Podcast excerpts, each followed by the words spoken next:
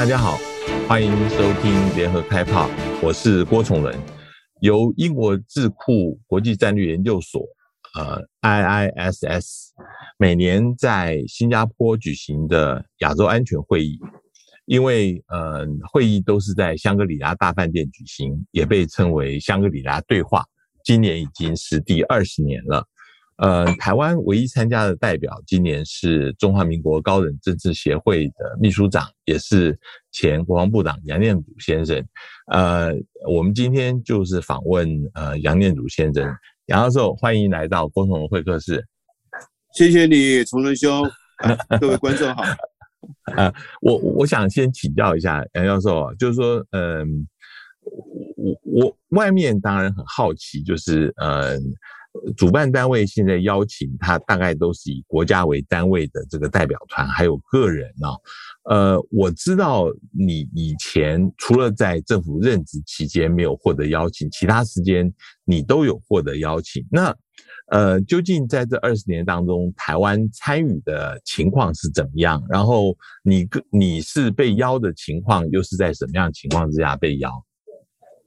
呃，谢谢提问，这个。因为我本人在伦敦国际战略研究所是长期的会员，而且超过二十五年以上。那跟他们的那个现在的执级长，呃，John Chipman，还有许多其他的研究人员互动是蛮蛮频繁的了。是啊，所以当他们呃开始要在跟新加坡合作，在新加坡呃举办这个亚洲这个国防高峰会。那是二零零二年开始，那那个时候草创的时候呢，他也很积极，到处奔走啊，希望呃很多国家能够重视这样的一个难得的一个高层对话，国防对话。那么我们那时候也是互动，那么也呃请他到台湾来，跟我们的呃政府相关单位呢说明他的构想。所以在那个时候来说的话，呃，他非常的积极。那跟我们也互动很频繁，当然那个时候他也就是希望我们能够支持，所以呃，当他在二零零二年在新加坡举办这个亚洲这个国防高峰会的时候，我们就有参加。在那个时候来讲，呃，他当然也跟北京那边也有联系了，呃，可是北京那那个时候认为说这个高峰会呢。是呃这个呃是借这个机会来这个呃批判北京的，所以北京不愿意参加，因为那个时候后面美国也很支持很多。呃，对，那那所以刚开始的时候，除了我本人之外，那还有我们一些政府的一些呃官员参加，而且在他的那个所谓呃国家代表的那个名单上面。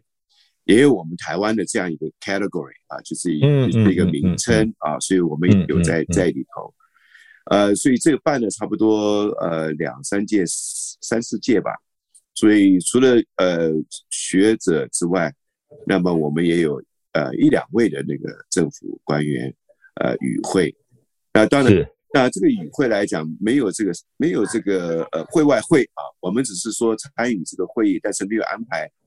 跟其他国家的高层官员，像国防部长啦，或者一些国安呃这个首长，有一个是。双边的呃或者是多边的那个会谈会，但是这已经很不容易了。那紧接着是在差不多二零零六吧，呃左右，那因为战略研究所 IISS 也不断说服北京一定要来嘛，不要抵制嘛啊，所以北京那时候就就开出条件。呃，就是如果我们要参加的话，啊、呃，第一个台湾不能有官员，嗯啊、呃，第二个不能用呃台湾的这样的一个名称来，呃，这个加入他们的那个名单里头，嗯嗯，嗯，嗯，那 IS 是为了要呃请北京能够也加入对话，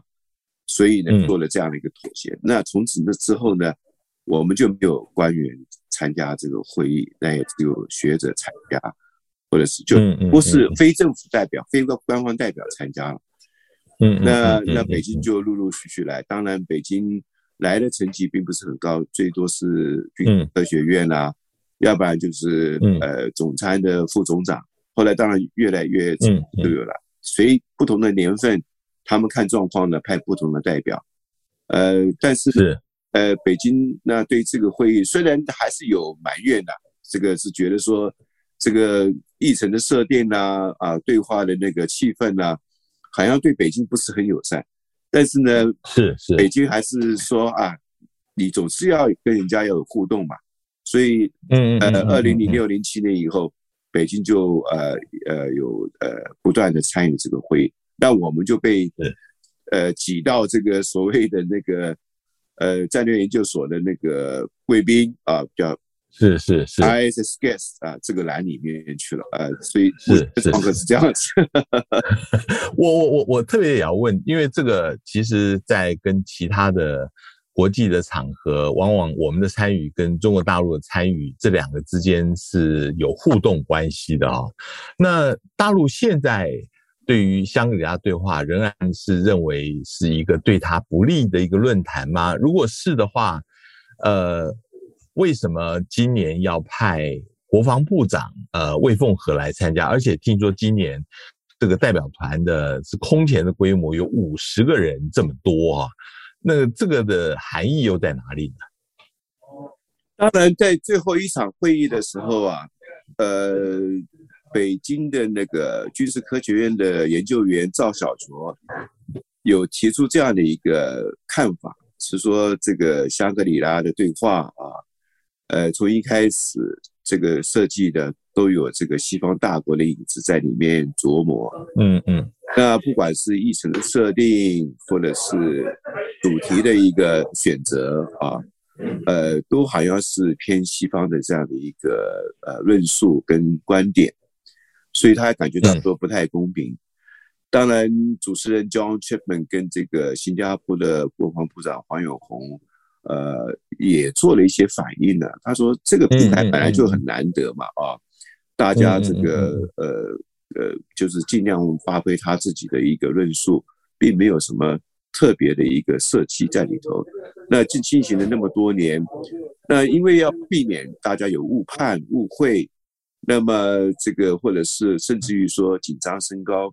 那借着这个平台呢，大家能够就是呃抛弃这个过去的一些对立，那么能够认真的去讨论问题呢，是很值得的。那而且历年来。呃，这样的一个设计，这样的一个机会，的确是呃，能够去化解很多的误判跟误解，那么就是使得情势呢能够维持稳定，那这是大家所期盼。所以呃，当 John Chipman 跟那个黄永红部长对这个呃军科院赵小竹的回应，呃一说出来，大家都很肯定，因为这个是一个大家共同的一个事情。所以另一方面来看的话，北京虽然心里面不舒服，认为说 在这个场合还要北京都是重视实力，然后呢，好像他们觉得说，呃，就被人家这个呃都贴的标签啊。但是我觉得，嗯、呃，北京方面来讲，他们还认为说这个对话还是有意义的啦，起码是是是是。借着这个平台呢，把北京的立场说清楚，那么也能够听听人家的意见。那么甚至于说，呃，认识到说这个安全环境改变以后，别人的认知是什么东西？我觉得是是难得，而且这个场合里面来讲，成绩也很高，每次来呢都是有至少有十几个国家的国防部长跟一些重要的官员出席，像这一次也有十八个国家的国防部长出席，当然也有很多的一些呃呃一些高级官员，包括军事这边，那么这是难得的一个一个互动的机会。所以我觉得北京也认为评估呢，这个还是有价值的，所以他每一年还是派人。今年列在他的那个 IS 那个代表名单里头，北京的代表团是很庞大的，将近有二十八位。是是是。那加上其他的一些幕僚啦、秘书啊、翻译啊，嗯，所以呃，厂子里面穿这个解放军军服的人也到处在逛，而且他们呃一致性的戴上那个呃。有具呃有中华人民共和国国旗的口罩，所以看起来就是 非常的明显。所以厂子里面，呃呃，解放军的这个人员，他们都穿制服，而且都戴着那个呃去绣有这个中共国旗的那个口罩，所以看起来很明显。对，嗯，我我我我再回来，呃，我们等一下会谈一下，就是这一次呃大陆跟其他代表团的互动。不过我们再回来到这个会啊，因为这个对话已经两年都没有办了，因为这个呃疫情的关系啊。我知道去年有一度呃你也被邀，差一点就要去了，临时他就取消了。那今年大家两年多三年没有看到老朋友，今年气氛怎么样？跟以前有没有不一样？当然，呃，基本上来说，大家都很兴奋了，而且以它的规模来讲，今年的人数不比二零一九年少啊。呃，因为还是有疫情嘛，对，有很多疫情呃要去规范的一些呃这个这个步骤嘛。但是整个的会议来看的话，呃，蛮正常的。除了就是他规定一定要戴口罩之外，啊，就在会议里面戴口罩之外，嗯，那跟呃历历呃过去几届办的会议的形式并没有什么不同。那在星期五这个呃开幕式有主题演讲，还有晚餐，那也是这个是呃这个宾客聚集一堂，哦，摆了五十几桌，嗯，那那那那大家还是呃很开心啊。因为嗯嗯，对，已经隔了两年多了，大家都没有见面，所以呃，这个气氛是很热络的，而且互动也是蛮频繁的啦。呃，比较呃有一个比较特殊的现象，就是年轻人的呃学者专家变多了。嗯嗯嗯嗯，当然呃，经过这么多年，也有二十年的时间了，呃，年随着年龄的增长，有很多人当然也不能够 travel 或干嘛或者怎么样，但是。呃，很明显的看出来，这个呃新一代的这个呃呃这个学者专家，呃跟包括这个官员，呃其实是有年轻化的趋势，这是一个好现象。是是是，呃，今年的那个主题演说，呃，他们每每一次都会。找一个国家元首来，今年是日本首相岸田文雄。嗯，那岸田文雄呃，就是提出来所谓岸田和平愿景啊，嗯，谈了日本他将来的角色，尤其是五年当中要增加国防预算到 GDP 的百分之二啊，嗯，呃，这一个演讲，呃，你你自己的印象是怎么样？这个是不是意味着？呃，这日本的国防政策会有一个非常大的一个变化，因为同时我们也看到欧洲的德国也大幅的增加自己的国防预算，尤其是谈到乌克兰跟东亚之间的关系，你你你的印象是怎么样？呃，岸田首相他的演讲开宗明义就就已经定调了。他认为今天的俄罗斯呃侵略乌克兰引起俄乌战争，这是惊天动地，这个影响全世界的一件大事。那他特别指明说，今日的这个俄乌战争跟今日的乌克兰可能会会出现在呃明日的亚洲，甚至于印太地区。当然，亦有所指啊啊，嗯嗯，所以他他这个论述的一个呃这个。开场白就已经定了调了，所以如果他有这样的认知的话，当然日本要展现他如何去呃贡献维护这个亚太地区的一个呃这个会议里面呢，有三个名词是经常在用，第一个就是依规则行事的国际行为啊，rule-based behavior 啊，嗯嗯嗯，第二个就是说啊，必须要这个。呃，维护这个自由的一个呃环境啊，自由航行啊，自由这个这个飞航空啊啊。第三个要维护这个这个呃人类的一个共同价值。所以他他的他这个演讲是有结构性的，而且是有系统性的。那然后再阐述说，日本当然是很支持这样的一个呃国际的一个共识啊，而且这个认知是很重要的。所以基于就是说。呃，未来亚洲其实情势也是不乐观，那么日本要有什么样的作为呢？所以他又提出他的一个未来五年的一个蓝图，包括日本要增加国防预算来去支撑这个地方的一个呃安全的环境。除此之外，他也强调说要呃加强跟呃呃东协或印太地区的合作，并且要提供呃相呃相当的资助或资源，来去强化这边的一个安全的一个重要性，来支撑这个呃呃所谓规则性的一个国际的一个互动啊，嗯，所以我觉得呃展现了日本在这方面的一个呃就企图心，而且这企图心很明显，就是日本会在这方面做一些。非常积极的一些动作，当然，在这些动作之下，它也跟美国的印太安全战略是有结合的。我觉得，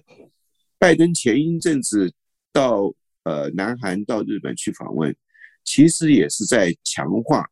美韩日或美日韩在这方面如何做一些行动方案 （action plan），嗯，来这个支撑这个印太安全战略的一个一个呃铺陈。更重要是积极结合的伙伴关系，所以，呃，加强伙伴关系不是只有美国，日本其实动作也是很深的。所以他有一些行动以后呢，未来五年增加国防预算要 GDP 百分之二，它这中间有很多一些推动跟这个区域，尤其是东协地区的一些合作的一些项目。当然跟呃，将等一下我们会谈到跟欧盟啊，或者是北约啦，或者是是跟呃印太的地区的伙伴。我想日本的呃手上呢呃要想做的牌是很多的，那岸田趁这个机会呢，稍微的铺陈日本的一些构想，那当然呃可以展现日本未来很积极的介入或参与这个印太地区的一个安全事务的这样的一个作为。嗯嗯，我我呃这一次。当然，呃，无可避免，大家一定会谈到乌克兰的议题。我们也看到这个有安排乌克兰的总统泽伦斯基在那边做一个视讯演说。不过，呃，我听说就是原来，嗯、那个说俄罗斯有获邀的，在过去的呃香格里拉对话，他们也都有组团来，但是三月的时候，这个邀请是被取消了啊。呃，你怎么看这一次香格里拉这个对话里面关于乌克兰这个事情的讨论？你的印象对泽伦斯基的演讲怎么样？呃，谈到泽伦斯基的演讲，我觉得这是一个刻意安排的一个节目了啊。嗯，那借这个机会呢，当然泽伦斯基现在是全世界这个最红的一个网红，那么包括包括视讯，他大概一天二十四小时，一个礼拜七天。做了一百天的这样的一个呃的演出，所以他是全世界最呃活跃而且最受注目的呃这个领袖之一了啊。所以呃当他出现的时候，当然呃现场是坐满的人，除了这个呃这个中国的代表团没有出现之外，当然有零零星星的几位解放军的一些。呃，学术单位的人在现场，但是看不到卫戍和，也看不到一些高级的嗯呃将领在这个会场。我觉得这是刻意避免的，不要因为现在媒体很多，这个相机一拍，那个镜头一拍，对，呃，对，就会做文章了。当然，他们也不愿意就是呃受到这个媒体的影响，然后做一些文章回去很难看，也很难交代。嗯，所以他们就没有出席。但是呢，呃，泽伦斯基当然是强调两点事情。第一个，呃，这个俄罗斯侵略乌克兰是破坏了一个重要的国际规则，啊，那如果被所以，呃，这个是大家最有共识的。所以，呃俄俄罗斯侵略乌克兰引起俄乌战争，最重要的关切担忧的问题就是这种行动怎么会发生，而且是影响全世界，所以这个必须要被制止。所以我觉得，呃，俄罗斯没有来，那也是，呃，理所当然，因为，呃，所有的所有的矛头就是针对普丁，针针对俄罗斯，所以他是一个呃世界上制造混乱的一个罪魁祸首，这个已经定位了啊，这个这个标签已经贴上去了，呃，所以泽伦斯基在这个场合也一直在呼应说，呃，规则不能被破坏，如果是用这种武力。来去破坏规则的话，所以他引引用那个新加坡前总理李光耀的话嘛，如果我们没有什么作为的话，那大鱼吃小鱼，小鱼吃虾米，那我们这个世界就完蛋了啊！呃，我打个岔，那个是不是在后面问答的时候，有人也问到关于台湾呃泽伦斯基的看法怎么样？有？有有，有，但是泽伦斯基四两拨千斤就把他带过去了。他他他又讲说，呃，这个问题还没有发生，或者说这个事情我们可以关注，但是我们都很希望说用外交的手段来这个呃 diffuse，就是这个呃分散这个这个紧张或者是这种侵略的意图。所以他也是轻轻带过，嗯，那我想问问题的那个人也是特别设计要他问这个问题。对对对对对对，呃，我我我呃，当然这一次呃呃，除了这个本身会议本身以外，大家很注意到就是场边的双边会晤啊，其中大家都在看就是呃，美国国防部长奥斯汀跟魏凤和的会晤。嗯，你怎么看？就是因为。呃，Austin 以前呃，他一直是希望能够跟中央军委副主席许其亮嗯来做会谈，嗯，他们才能够有一个同等的基础。嗯，现在魏凤和只是中央军委委员之一哦，还有国务委。那呃，对对对，但是现在呃，这个大家还是认为中美国防部长会谈是有非常象征性的意义。你你觉得呢？的确是如此，当然。呃，针锋相对，这是免不掉的事情。即便是他们双边的会面的话，还是针锋相对。当然，北京那边最关注的就是拜登那句话，就是台如果说大陆武力犯台的话，美国会怎么样？当然，拜登就讲我们会支持啊。对，那那那这个回应呢，一直是呃北京方面的心中的一根刺，对啊，对。那那那当然，布林肯国务卿已经呃也说过了，他对中国的政策也也表明的是美国一个中国政策，不拉不拉不拉也讲过了。嗯嗯嗯嗯嗯。那那但是北京还是不放心的，因为一个总统呃不止一次的去做这样的表达，那这个这个东中间呢，他们觉得这里面一定有一些呃。呃，不不让外面知道的一个鸭子划水的一些作为，嗯嗯嗯，所以呃，在这方面，当然你看魏凤和的演讲也是非常的高调，而且非常的强硬。双方面碰面的时候，当然也会针对这个问题去做一个呃嗯呃提问或者是互动，嗯。但据我了解，当然我也问了美方，也问了中方这边，呃，他们说就是大家也是各自说明立场，美国仍然也是在。强调说一中政策不变，然后呢反对台独，呃呃，然后呢根据那个台湾关系法提供台湾必要的这个自卫性的武器，然后也说就是中方不要去用武力恫吓呃这个台湾，嗯嗯，这个美方一定会有一些呃作为的。那中方当然，呃我们就不要再重复中方的立场了，对。但是我据了解，就是这样的一个说明之后啊，就是跟过去一样。双方仍然坚持他们的一些原则跟一些立场，之后呢，你还是要有互动啊。呃，听说这个本来安排的是半个钟头，后来延到一个多钟头。嗯啊，那那表示说双方的确有一些呃，撇开这个呃这个固有的争议，那也要谈一些问题。嗯，那我问两边，他们都认为说后面的交换意见其实是蛮有建设性的了。所谓建设性，就是说，呃，至少呃，就是希望能够呃重新检视美中之间的一个呃高层的战略对话的机制啊，那么来去设计说呃如何的能够呃促进双方有意愿啊这个进行呃这个战略的对话，当然不是只有部长对部长，或者是部长会对这个中央呃呃军委。呃，怎怎么样？当然还有不同的城市。那比如说，呃，副部长级的啦，或者是说次长级的啦，工作阶层级的。那么我觉得他们有做这样的一个呃战略沟通的一个架构性的讨论。我觉得这是良性的互动啊啊。那当然主要是避免这个擦枪走火，避免意外。然后嗯嗯，然后呢，呃，最重要就是要呃要知道双方的现在的意图是什么。或者是在构想，那我觉得，呃，这样的一个呃意愿呢，我觉得是是蛮有呃正面的一些作用了，呃，起码就是不会就是大家呃立即的，就是有呃呃擦枪走火的一个一个现象出现。那当然这是有一个呃战略的一个管控的一个一个作为啊。那我觉得这样子，即便是美中之间竞争的态势是越来越高，但是呢，要引起这个不必要的冲突呢，他们还是会想办法呢，做一些这个呃降低冲突的一个一个一个作为。那我觉得这样的对话是是蛮有帮助。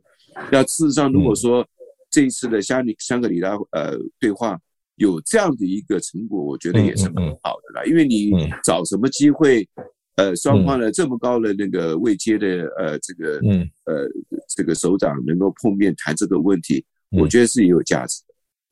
嗯，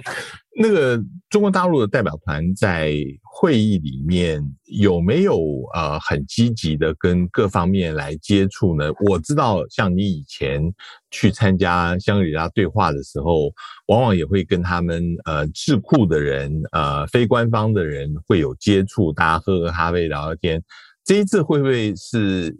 纪律很深明，然后大家团进团出？你有机会碰到他们吗？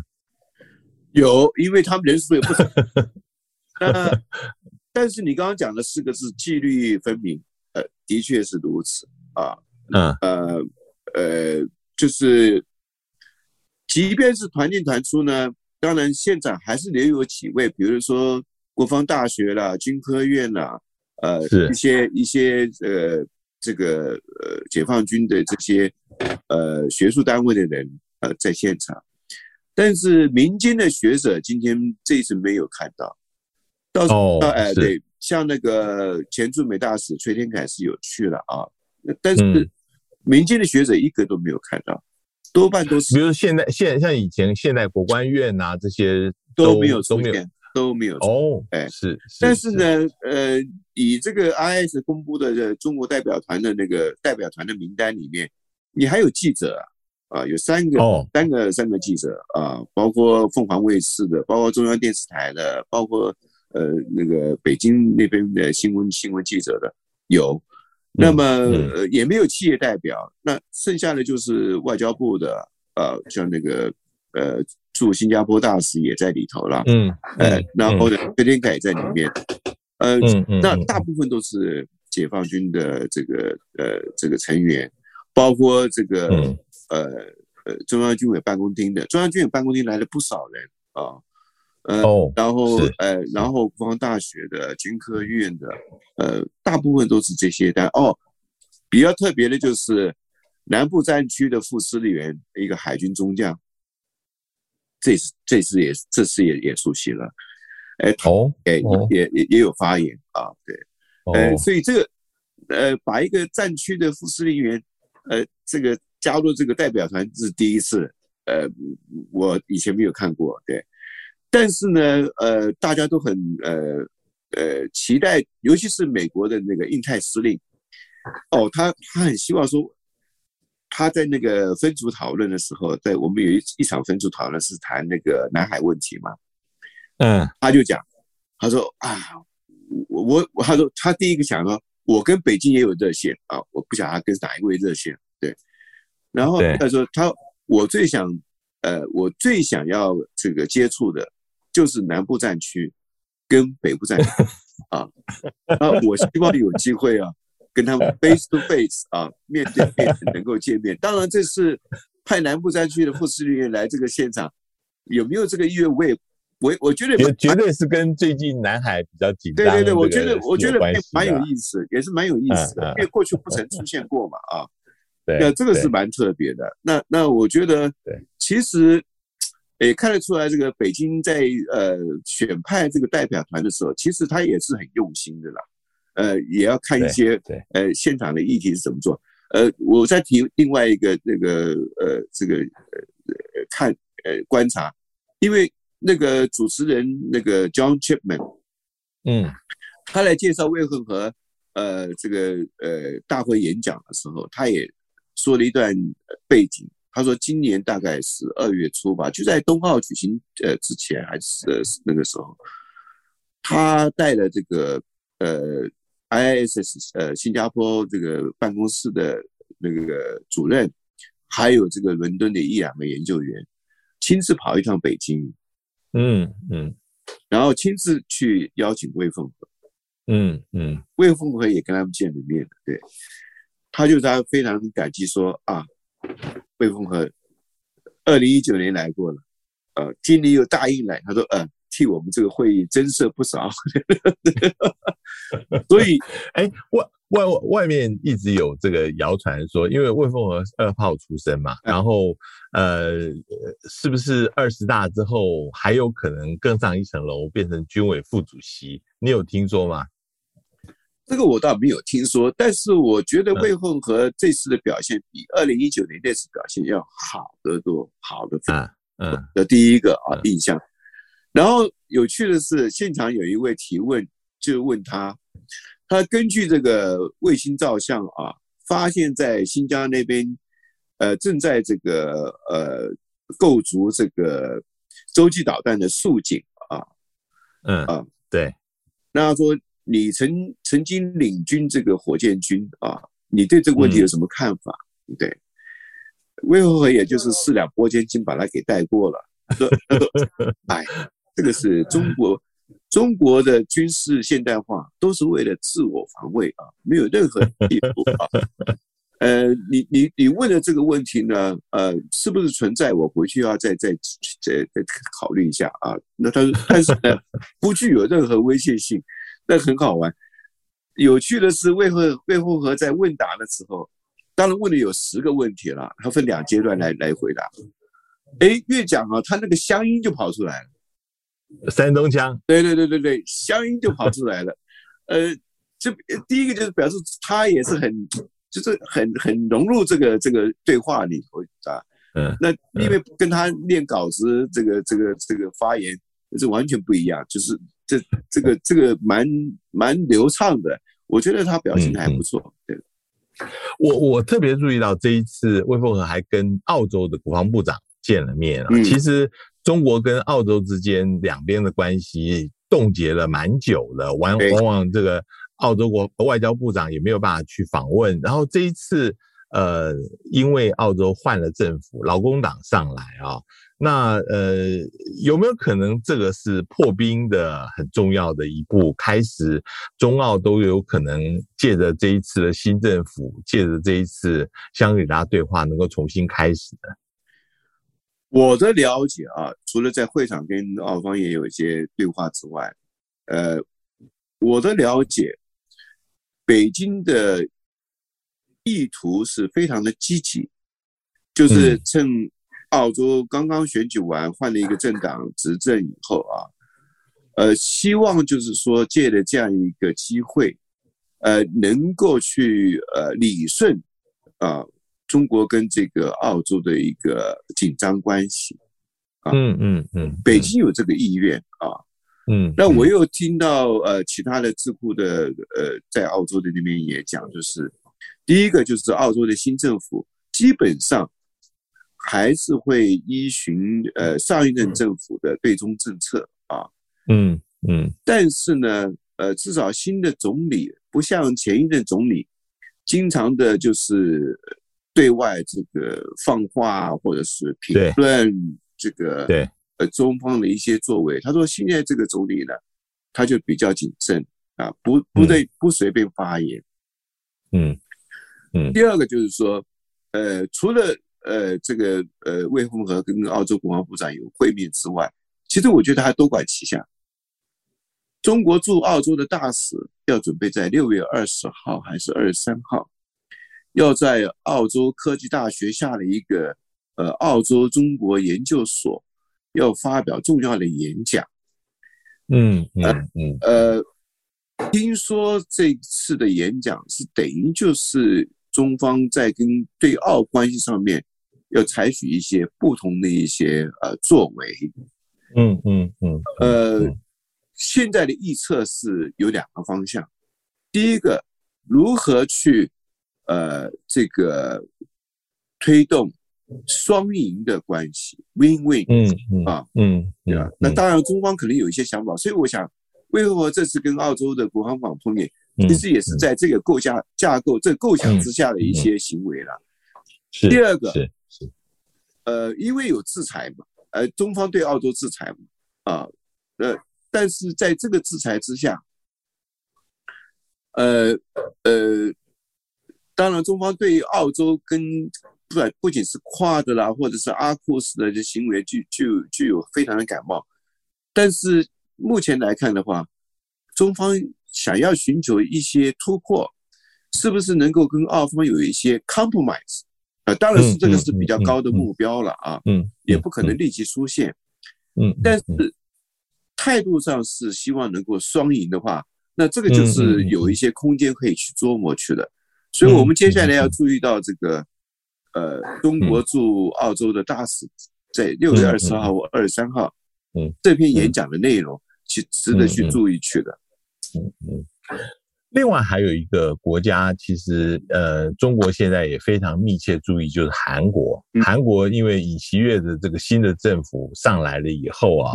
呃，我们看到这次香格里拉对话里面，呃，美韩日的三国国防部长呃又重新的会晤了。这个就是美国一直在推动，希望三国的这个国防安全上面能够。合作，尤其这一次对于北韩一直在试射导弹哦，嗯，呃，可能希望能够采取一个共同协调的一个措施。你怎么看美日韩现在的联盟是不是真的呃有活化的一个迹象？那呃，尹锡悦之前说要再增设一套萨德飞弹啊，呃，萨萨德反飞弹这个东西会不会让呃韩国跟中国之间的关系又紧张起来？两个问题啊，其实韩国的国防部长在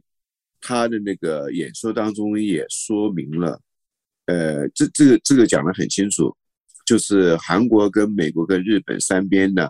会就北韩的导弹跟核武的问题，尤其是第四、第七次核试可能会马上要上场。对对对，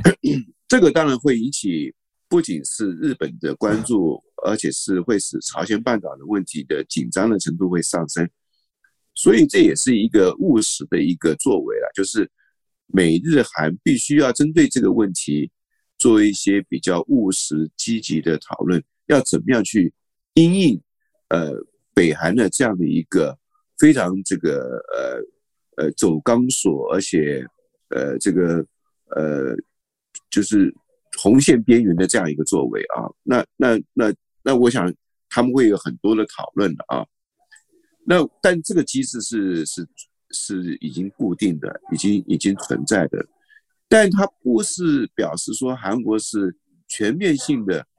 这个呃投入这个美日韩三边的这样的一个国防安全的一个嗯机制。这个机制是跟现在的一个针对特别问题或特殊问题的一个讨论是是两样的。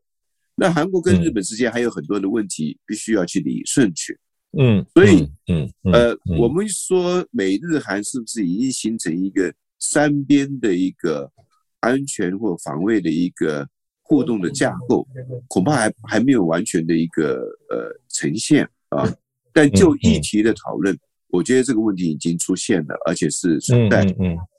嗯嗯嗯嗯。第二个，这个，呃，是您说，您说，嗯，第二个面向，我觉得。值得注意就是，呃，韩国国防部长也在这个演说中提到说，韩国呃新政府刚上来嘛，正在这个呃积极的研拟韩国的印太安全战略，嗯嗯嗯，而且成立了一个呃这个这个特别小组，就这个呃规划。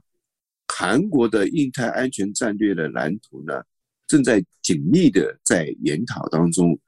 未来几个月呢，他们会提出这样的一个韩国的这个印太安全战略的一个呃蓝图跟报告。我觉得这个可能也是跟刚才所讲的是美日韩之间，因为印太安全战略日本已经跨进去了嘛，对，而且已经讲明了他们要怎么做了。那韩国做这样的一个动作。那美国的印太安全战略、韩国的印太安全战略、日本的印太安全战略，他们一定有重叠的地方。嗯，那这个重叠的地方是不是会将来发展成为就是美日韩三边呃的一个呃呃三方的一个安全国防的一个互动的运作的一个机制，这我们嗯嗯拭目以待了啊。所以嗯嗯，我觉得它是有阶段有步骤的。美日韩的那个三边的一个呃联合的一个一个呃安全国防的互动机制，将来可能会有出现，但是怎么样出现？呃，我们还现在还没有看到一些具体的事情。